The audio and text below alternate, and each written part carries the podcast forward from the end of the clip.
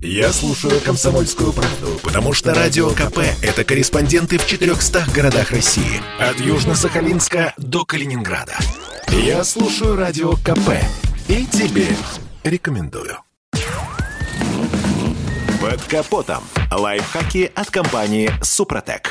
С вами Кирилл Манжула. Здравия желаю. Все, если честно, нет больше сил терпеть тусклый свет фар своего автомобиля. Пора бы с этим что-то сделать. Помутнение фар – распространенная проблема, с которой сталкиваются все автомобилисты. И тут есть два выхода. Либо поменять фары, либо ехать на комплексное восстановление. И тот, и другой способ требует инвестиций. Работа мастера обойдется в несколько тысяч. Цена зависит от жадности СТО. А вот покупка новых – почти космос. Логично, что до приобретения свежего комплекта доходят единицы, а большинство предпочитает восстановление. Вернее, большинство махнет рукой и продолжит ездить как есть, каждый вечер проклиная свою жадность и лень. А ведь восстановить фары своими руками может каждый, и весьма бюджетно.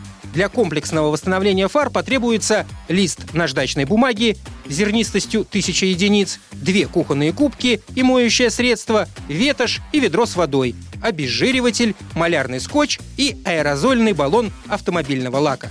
Для начала надо тщательно помыть оптику и дать ей просохнуть. После нужно малярным скотчем плотно заклеить все кузовные детали вокруг. И только после приступать к полировке. Как говорят специалисты, причина всех бед – защитный слой лака, который со временем покрывается царапинами, набирает в себя грязь и перестает пропускать свет. Восстановить его невозможно, так что предстоит аккуратно снять верхний слой и покрыть оптику новым. Наждачной бумагой, обязательно по воде, слой за слоем снимаем старый лак. Никакой хитрости и оборудования тут не потребуется, ведь все видно на глаз – Круг прошли, протерли, обезжирили, осмотрели. И так до тех пор, пока фара не засверкает. Далее нужно высушить и обезжирить. После нанести лак широкими движениями, тонким слоем, давая 15-30 минут ему просохнуть.